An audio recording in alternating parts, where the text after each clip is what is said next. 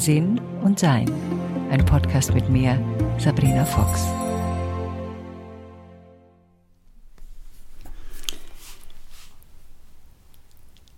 Wir werden, ja, wir werden alle sterben. Das wissen wir. Ähm, interessanterweise verbringen wir damit ja, neuerdings, glaube ich, ich glaube, früher war das natürlicher, sehr wenig Zeit mit dieser Tatsache. Und wenn etwas passiert in unserem Leben, meistens ist es irgendetwas Nahes oder wir hören von jemandem, der krank ist oder sterbenskrank ist, dann verbringen wir manchmal ein bisschen mehr Zeit damit. Und manchmal wollen wir auch keine Zeit damit verbringen. Es gibt Menschen, die versuchen, dem komplett aus dem Weg zu gehen. Das gelingt nur bedingt, weil irgendwann einmal werden wir uns damit auseinandersetzen müssen. Ähm, in meinem Leben habe ich festgestellt, je mehr ich über etwas weiß, desto weniger ja, überrascht bin ich dann, wenn es passiert und desto besser kann ich damit umgehen, weil ich es nicht verdränge. Alles, was wir verdrängen, ist ja wie so unter so einem, so einem Deckel, wo wir so versuchen, verzweifelt so den Deckel drauf zu lassen auf einem kochenden Topf. Und wie wir wissen, irgendwann einmal schaffen wir das nicht mehr. Also diese Anstrengung, einen Deckel drauf zu halten, ist etwas, was im spirituellen Leben nicht wirklich so besonders praktisch ist, sondern es geht eher darum, dass wir sehr aufmerksam sind und zuschauen, was denn da passiert unter welchen Deckeln und wo wir irgendwelche Deckel haben. Ähm, Sterben und Abschied nehmen ist in meinem Leben und in den Leben mit den Menschen, mit denen ich mich hauptsächlich beschäftige, etwas, worüber oft gesprochen wird. Und schon bevor ich mein Buch Der langsame Abschied meiner Mutter veröffentlicht habe oder geschrieben habe oder meine Mutter begleitet habe, war Sterben für mich ein sehr, eine sehr interessante Reise. Und wie mein liebster Stanko diagnostiziert wurde mit Bauchfellkrebs nach seinem Darmkrebs, war für uns beide ganz klar, dass wir uns jetzt wieder auf eine weitere Reise begeben. Und er sagte auch so schön, damals, ihm war nicht klar, wie viel man bis zum Schluss gestalten kann. Und ähm, noch lebt er. Er ist wahrscheinlich in den letzten Tagen, während ich das hier aufnehme. Und wir saßen gerade draußen in der Sonne und haben die letzten Strahlen genossen. Wir sind ein bisschen frisch. Ähm, und ein paar Sachen wollte ich heute mal ansprechen. Und zwar das Erste, was ich ansprechen möchte, ist der Unterschied zwischen Krankheit und Sterbenskrank. Und das ist ein sehr, sehr interessantes Thema, weil natürlich nicht jede Krankheit sterbenskrank wird, aber es gibt eine Kreuzung, über die ich auch immer wieder schreibe und die mich sehr fasziniert. Es gibt einen Moment, wo sich die Wege eines kranken Menschen splitten. Entweder man geht auf den Weg zur Heilung oder man geht den Weg zum Abschiednehmen aus dem Körper. Als spirituelle Sichtweise bedeutet das, dass wir unendliches Wesen sind, unendliches Sein sind, die sich diesen Körper für eine Weile ausgesucht haben, dieses Abenteuer und es dann verlassen. Krankheit wird oft gesehen als etwas, was man falsch gemacht hat. Irgendwas ist falsch gelaufen, man ist nicht klug genug, spirituell genug, wach genug, man hat irgendwie seiner Mutter, seinem Vater und wem sonst noch nicht vergeben. Das ist eine sehr limitierte Weise, Krankheit zu betrachten. Natürlich hat Krankheit etwas mit einem zu tun, denn schließlich passiert jemanden das ja. Nur die Seele sucht sich einen Körper für eine bestimmte Zeit aus. Und das ist meine Meinung. Natürlich gibt es noch die Meinung von diversen, vielen anderen Leuten. Aber zu diesem zu dieser Einsicht oder Ansicht oder Erkenntnis oder Glauben oder wie immer du das nennen willst, muss man selber kommen. Das nützt nichts, wenn irgendjemand sagt, unsere Religionen haben das ja versucht, über alle diese Zeit dir genau zu sagen, was du zu glauben hast, sondern es geht darum, dass wir selbst herausfinden, was ist für mich wahr. Und für mich ist wahr, dass dieser Körper ein Abenteuer ist. Das habe ich mir ausgesucht. Und das Abenteuer dauert so lange, wie dieser Körper dieses Abenteuer mitmacht. Jetzt kann ich das Abenteuer noch ein bisschen rauszögern, indem ich alles mache, was mir an klinischer Unterstützung zur Verfügung steht. Und dazu später mehr. Oder ich erkenne die Zeichen meines Körpers und erkenne, geht es zur Heilung oder geht es zum Abschied nehmen? Dieser Schritt ist nicht nur ein Schritt, der alleine gegangen wird, sondern er wird mit beeinflusst durch die Menschen um einen herum. Also angenommen, jemand hat das starke Gefühl, ich bin hier fertig, ich möchte gehen. Das kann man besonders bei sehr alten Menschen beobachten oder bei Menschen, die sehr krank sind, die einfach erschöpft sind von diesem Zustand des Körpers. Und dann kommt es darauf an, was die Umgebung mit uns macht. Bitte geh nicht, lass mich nicht alleine ähm, und all diese Dinge, die dann gesagt werden können. Wenn das auf einen Menschen trifft, der eine sehr hohe Verantwortungsfähigkeit hat, dann wird das schwierig werden weil man das Gefühl hat, man verlässt jemanden, der dann hilflos ist ohne einen. Das macht man nicht gerne, wenn man gewohnt ist, Verantwortung zu übernehmen oder wenn man gewohnt ist zu unterstützen. Also es braucht Menschen, die wirklich um einen herum offen sind für das, was dieses Wesen in dem Moment machen will und das auch halten können, diesen Raum.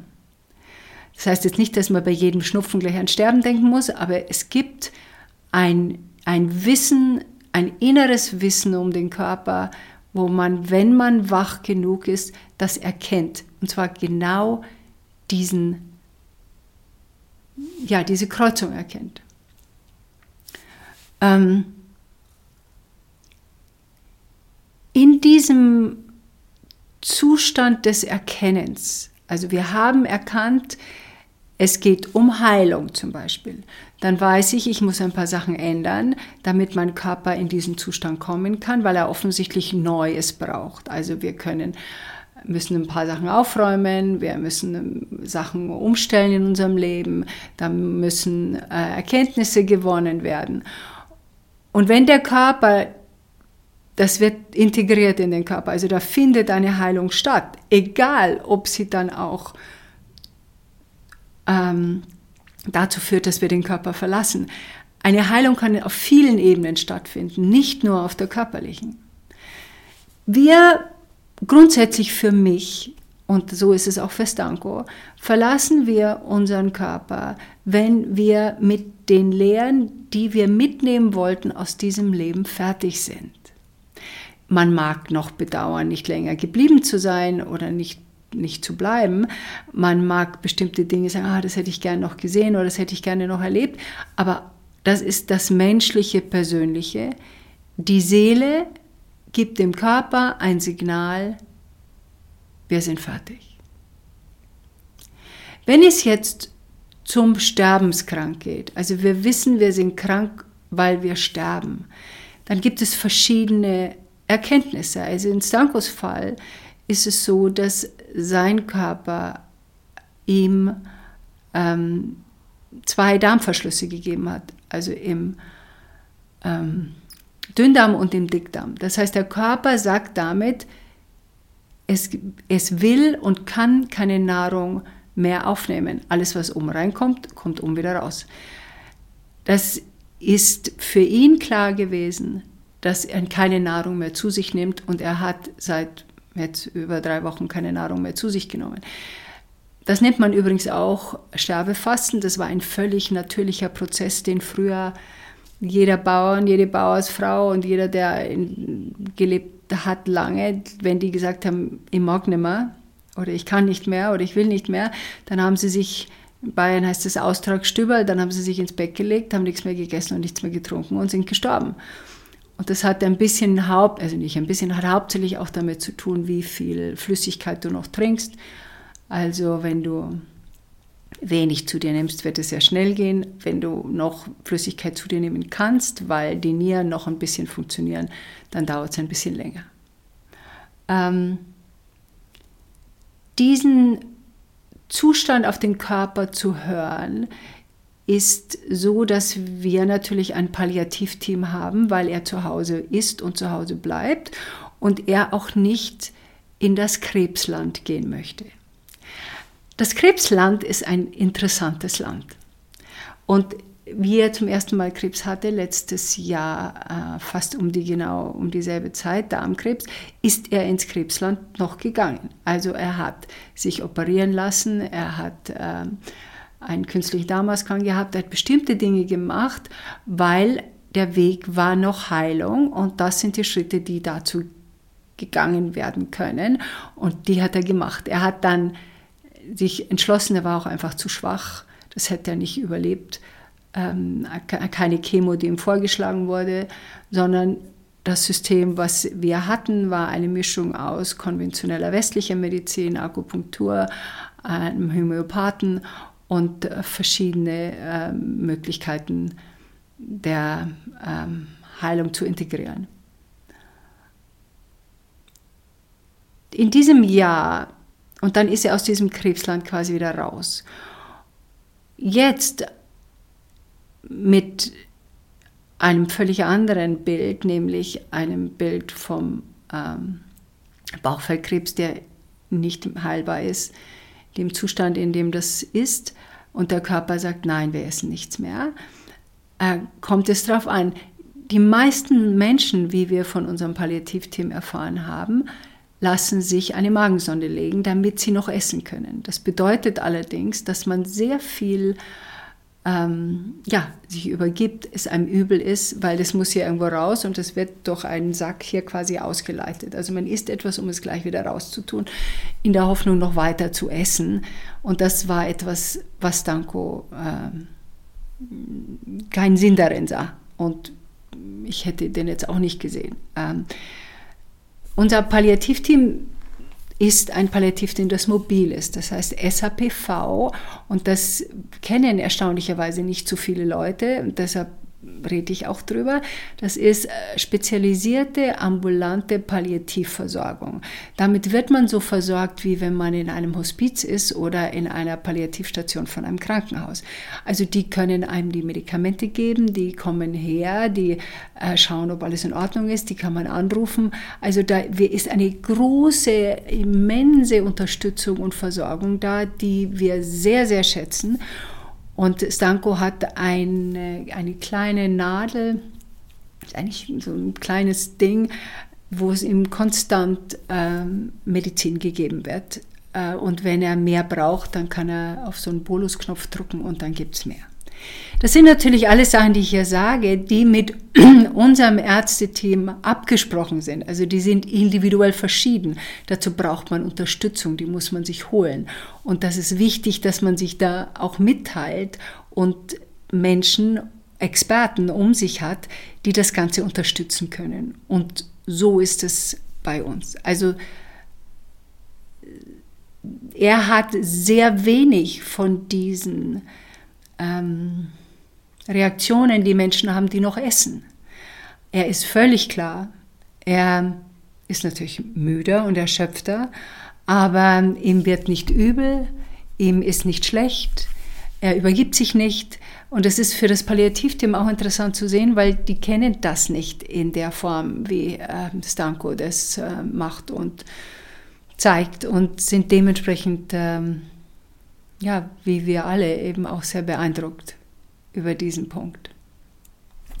Er hätte jetzt, und das war auch ein Angebot, er hätte jetzt vorher, wo es hieß, er hat diese Art von Krebs, Bauchfellkrebs, auch nochmal Chemo, Radiation, all das noch machen können. Er wäre dann nochmal ins Krebsland gekommen. Aber für ihn war es klar, dass er er will keine Nummer sein, er will keine Nummernmedizin haben und er will vor allen Dingen nicht ähm, ein Versuchskaninchen sein. Er will, nicht er will nicht im Ausprobierland sein. Er möchte in seiner eigenen Art und Weise seinen Weg zu Ende gehen, so wie er in, im Laufe seines Lebens gegangen ist. Und gelegentlich, nicht sehr häufig, kriegen wir Kommentare, ähm, das ist jetzt schlimm, dieser Zustand, den wir haben. Ich, die ihn begleite, seine Kinder, die jetzt drei Wochen hier waren, und er, der ihn natürlich erlebt. Schlimm ist nicht das richtige Wort. Es ist nicht schlimm. Schlimm wäre für mich, wenn, ich, wenn jemand zu Hause ist, den, wenn, wo das die Schmerzen nicht kontrolliert werden können, der weint, der in Panik ist, der, der äh, Schmerzen hat, das finde ich schlimm. Von, den, von, den, von der Zeit, die wir verbringen, sind wir vielleicht 5% traurig und da weinen wir ab und zu. Das sind emotionale Momente, die dauern ein paar Sekunden meistens. Eine Rührung, die einem kommt, eine Erinnerung, ein, ah, da werden wir, werden wir ihn vermissen. Aber die meiste Zeit, 95% besteht aus miteinander, miteinander lachen, miteinander austauschen. Wir haben sehr viel Humor in dieser Zeit. Also letztes Mal war so, wir saßen zusammen und Stanko äh, lag da und schlief am Nachmittag. Nee, hatte so die Augen so ein bisschen geschlossen und döste so vor sich hin. Und dann sagte ich äh, zu seiner Tochter, also ich glaube, alt wird er heute nicht mehr. Und wir mussten so lachen, weil, ja, er wird nicht alt werden. Aber es ist so ein Humor, den manche Leute überhaupt nicht nachvollziehen können, verständlicherweise in so einer Situation. Aber das sind solche Momente, die aus dieser Offenheit entstehen. Ja, wir wissen, was passieren wird. Und ja, wir sehen es ja auch und wir sind nicht blind. Und besonders diese Wachheit erschafft natürlich auch eine Nähe. Das Palliativteam sagt uns immer wieder, weil es unterschiedliche Leute sind, die kommen, wie überrascht sie sind, dass sie sowas auch noch nicht erlebt haben, wie offen wir damit umgehen, dass wir alle, alle engen Familienmitglieder, also seine zwei Kinder und ich, am selben, in derselben Richtung gehen. Also da gibt es nicht, aber du solltest doch noch das machen und versuch doch noch mal dieses hier. Wir wissen, wie der Weg geht. Er weiß, wie der Weg geht. Und wir unterstützen diesen Weg. Und das ist diese Ruhe und diese ähm, dieses Miteinander und auch diese Weichheit gibt in diesen letzten Wochen und der Zeit, die uns noch bleibt, das wird auch so bestehen bleiben. Und es ist für jemanden, der geht, ein sehr beruhigendes Gefühl, zu Hause sein zu können, ohne Panik. Und das, ähm, ja, wir sehen es natürlich jetzt so ein bisschen als Ergebnis unseres langjährigen spirituellen Trainings, dass das dann auch so getragen werden kann in diesen Momenten von allen Familienmitgliedern und wir gemeinsam einen Weg unterstützen von einem Menschen, den wir lieben. Ähm es ist auch ganz interessant zu sehen, in unserem ganzen Freundeskreis und in seinem Freundeskreis hat niemand irgendwie gesagt, mach doch noch XYZ, sondern das war klar, dass das nicht, der Weg ist vorgegeben. Der Weg ist klar, in welche Richtung es geht. Was man allerdings machen kann, und es entsteht gelegentlich, dass man nicht genau weiß, wie man sich verhalten soll. Also, wenn ich so ein paar Vorschläge machen darf dazu. Also, nicht gleich mit so einer geschwängerten Stimme anrufen. Also, oh ja, wie furchtbar. Und das ist sehr mühsam für die Person, die geht, weil sie das Gefühl hat, sie muss jemand anders auch noch äh, hochheben, sondern ganz normal, soweit es uns eben möglich ist, auf jemanden zuzugehen. Und auch dieses, das hatte ich in dem vorherigen Podcast schon besprochen über Befindlichkeiten, auch schon ein bisschen aufpassen, was wir da abladen an der anderen Person. Also Hoffnung und es wird wieder gut oder gibt nicht auf, das sind Worte, die sind sehr passend, wenn die Kreuzung noch nicht gegangen ist. Ist die Kreuzung gegangen? Ist so ein Satz wie, ja, gib die Hoffnung nicht auf oder hast du schon mal bla bla und das bla bla probiert, das ist zu spät. Das bedeutet auch, dass wir nicht anerkennen den Weg, den die Person schon gegangen ist. Es ist sehr für uns selber auch wichtig zu erkennen, wir helfen nicht. Wir meinen es, wir meinen, wir helfen. Wir wollen, aber wir wollen eine Art Hoffnung aufrechterhalten. Aber wohin soll diese Hoffnung gehen? Für längere Schmerzen, längere Zeit in dem Körper, der aufgibt? Was, was, was erhoffen wir da? Oder ist es unsere eigene Sorge, unsere eigene Angst vor dem endgültigen Abschied aus dem Körper? Also dieses, ähm, wenn wir den Körper verlassen, verlassen wir ihn als Seele, um nach Hause zu kommen, um in eine Unendlichkeit zu gehen. Das ist nicht das Schlimmste, was uns passieren kann. Das ist der natürliche Weg eines jeden Wesens, den Körper, den wir für eine Weile bewohnen, zu verlassen. Und wie wir unser Zuhause verlassen, wie wir eine Reise verlassen, wie wir unsere Familie verlassen, ist es ein, auch das ist ein Prozess des Loslassens. Und das ist das ultimative Loslassen. Und das Loslassen an sich ist ein Prozess in großer Stille und Ruhe und äh, Gelassenheit. Und wenn es uns gelingt, die wir begleiten, diesen Weg zu halten, dafür zu sorgen, dass es ruhig bleibt und gelassen bleibt, dafür zu sorgen, dass wir diesen Rahmen halten, in dem derjenige oder diejenige, die wir lieben, wie in einem Kokon sich daraus hin lösen kann, zu seinem oder ihrem Zeitpunkt. Es ist eine interessante Reise und es war eine interessante Reise in diesem Körper. Sterben ist eine Art von Geburt und wie wir auch geboren sind und den Schutz unserer Eltern oder Personen, die uns betreut haben, gebraucht haben, so braucht es das auch jetzt.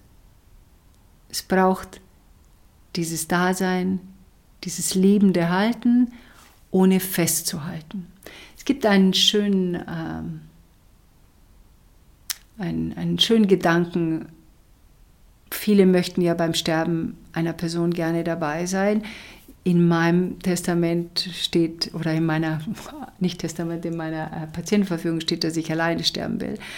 Weil für mich ist Sterben wie Einschlafen. Ich möchte diesen Zustand in Ruhe haben und für Stanko wird es wahrscheinlich ähnlich sein. Auch er möchte in Ruhe gehen. Das heißt, wenn ich dabei sein, wenn das so passieren soll, dann werde ich dabei sein. Wenn nicht, dann wird er diesen letzten Ausatmer aus dem Körper alleine tun. Und da gibt es eine, ähm, eine Art und Weise, wenn man daneben sein will und das Gefühl hat, man möchte den Körper berühren, dass man nicht die Hand hält, sondern dass man seine Hand unter die Hand des anderen legt, sodass derjenige zwar oder diejenige zwar spüren kann, dass man da ist, aber die Möglichkeit hat, sich zu lösen. Das fand ich eine sehr schöne Geste noch. Und äh, ich finde, am Ende dieser, dieses Podcasts, kümmert euch ein bisschen drum, was Sterben ausmacht. Wir werden alle damit konfrontiert sein. Und je mehr wir darüber wissen, desto besser ist es. Also diese Bücher, die es gibt, zum Beispiel So sterben wir oder über das Sterben, ähm, also so heißen die Bücher, So sterben wir, über das Sterben, Komma. Oder mein Buch Der langsame Abschied meiner Mutter, Komma. Also da gibt es viele, viele, viele sehr, sehr gute Bücher. Ähm, nicht nur die, die ich äh, gesprochen habe. Ich werde da auf dem YouTube-Link mal die aufschreiben, die ich alle gelesen habe dazu.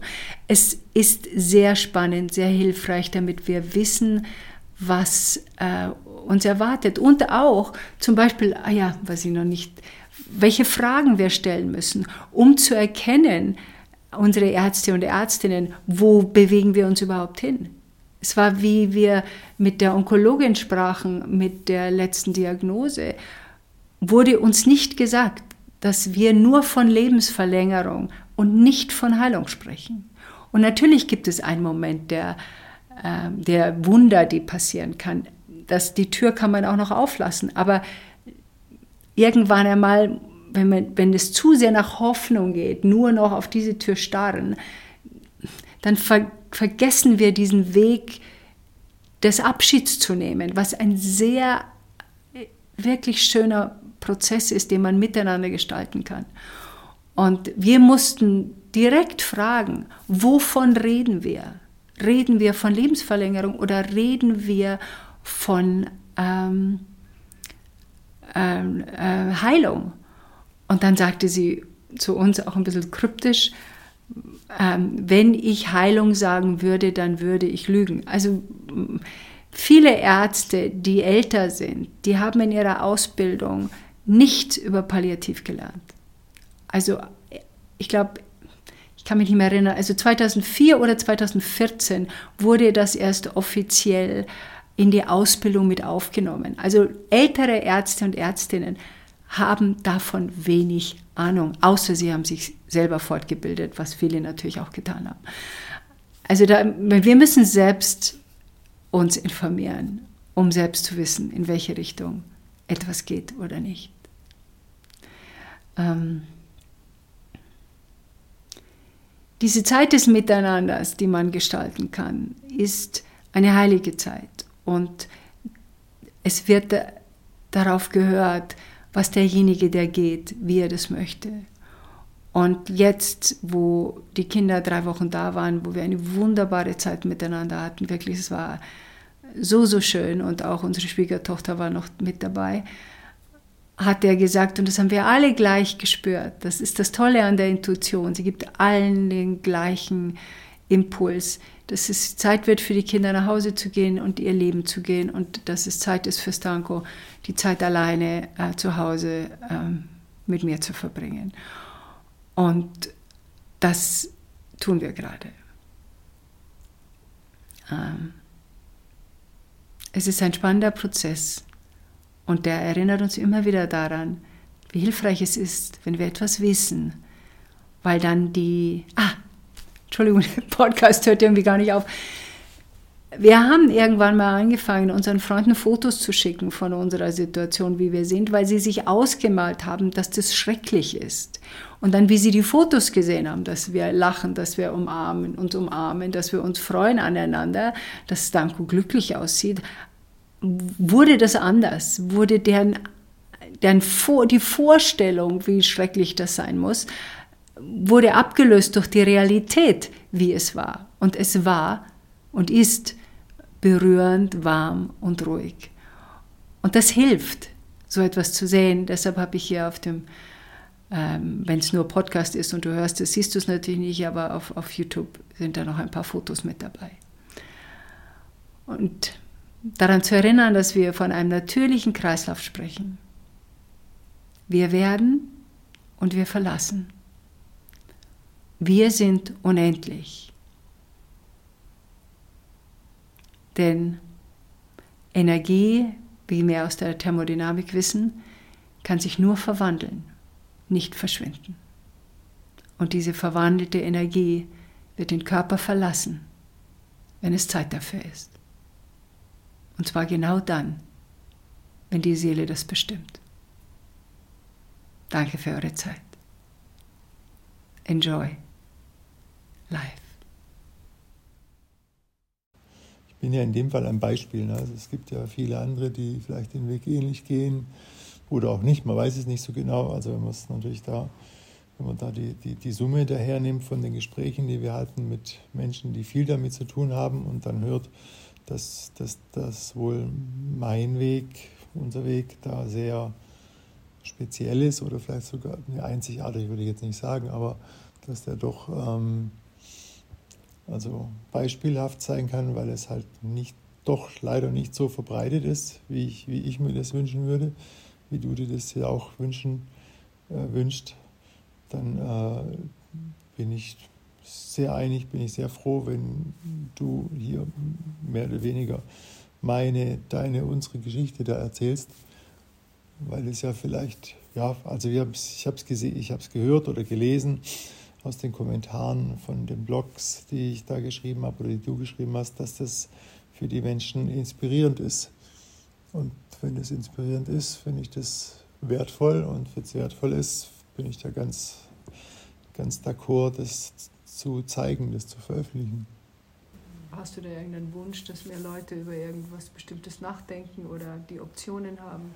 Du hast ja mal diesen Satz gesagt, dass dir nicht klar war, wie viel bis zum Schluss gestaltet werden kann. Ja, das ist wahr. Das war mir bis dato nicht, nicht bewusst, nicht so klar. Und ja, auch das ist ja, finde ich, eine schöne Erkenntnis, die man ja daraus mitnehmen kann, dass es ein, dass gerade vielleicht diese letzten Schritte oder dieser, diese letzte Zeit, die man da, die man, die man da miteinander begeht, da draußen. Der Sturm, draußen. Der Sturm hier haut hier die Terrasse zusammen, auch lustig. Äh, hat mich jetzt ein bisschen aus dem Konzept gebracht, glaube ich. Ähm, wie war die Frage nochmal? Äh, was man noch gestalten kann bis zum Schluss. Ja, das ist, dass dieser, gerade dieser Schluss, diese Schlusszeit, diese, diese endliche Zeit, dass es eine zu gestaltende Zeit äh, sein kann, vorausgesetzt man nimmt es an als zu gestaltendes und äh, übergibt es nicht an andere, wo man sagt, ja, Herr Doktor, machen Sie doch mal, Sie wissen schon besser, was so das Beste für mich ist. Das halte ich halt eher für einen Druckschluss. Und da finde ich schon, schon wichtig, das so als, ähm, ja, als, hier, was, vielleicht hört man das, man weiß es nicht, hier rumort, hier gluckert mein Bauch, der auch noch was dazu sagen will. Ähm, ja, eine, ein, die Freiheit, diese Zeit zu gestalten, ist natürlich sehr viel wert. Die ist wirklich sehr wertvoll und macht, macht es für mich in dem Fall als der, der sich jetzt verabschiedet, äh, macht es für mich als etwas, als etwas ganz Besonderes. Ja. Ja, es entspricht schon irgendwo auch dem Tun, was ich ja so die letzten 30, 40 Jahre getan habe, nämlich dem Tun im, im Künstlerischen. Ja. Und das ist natürlich schon eine, schon eine grandiose Qualität, wenn man sich in diesem, in diesem kreativen Prozess, wenn man diesen kreativen Prozess annimmt und den Weg dann geht, dann hat es ja etwas ganz Beglückendes auch wenn das Ziel oder das, oder das, was da so vor einem da hinten aufleuchtet, auch wenn das vermeintlich tragisch ist, was ich ja so nicht sehe, sondern ja, es gipfelt in der, eigentlich in der, in der nicht, nicht benennbaren Freiheit, die da folgt, die da so auf einen da so zukommt und die einen dann so abholt dann an der Schwelle, um, um ja, einen dann mitzunehmen. Ja, es ist ein schöner, schöner Weg.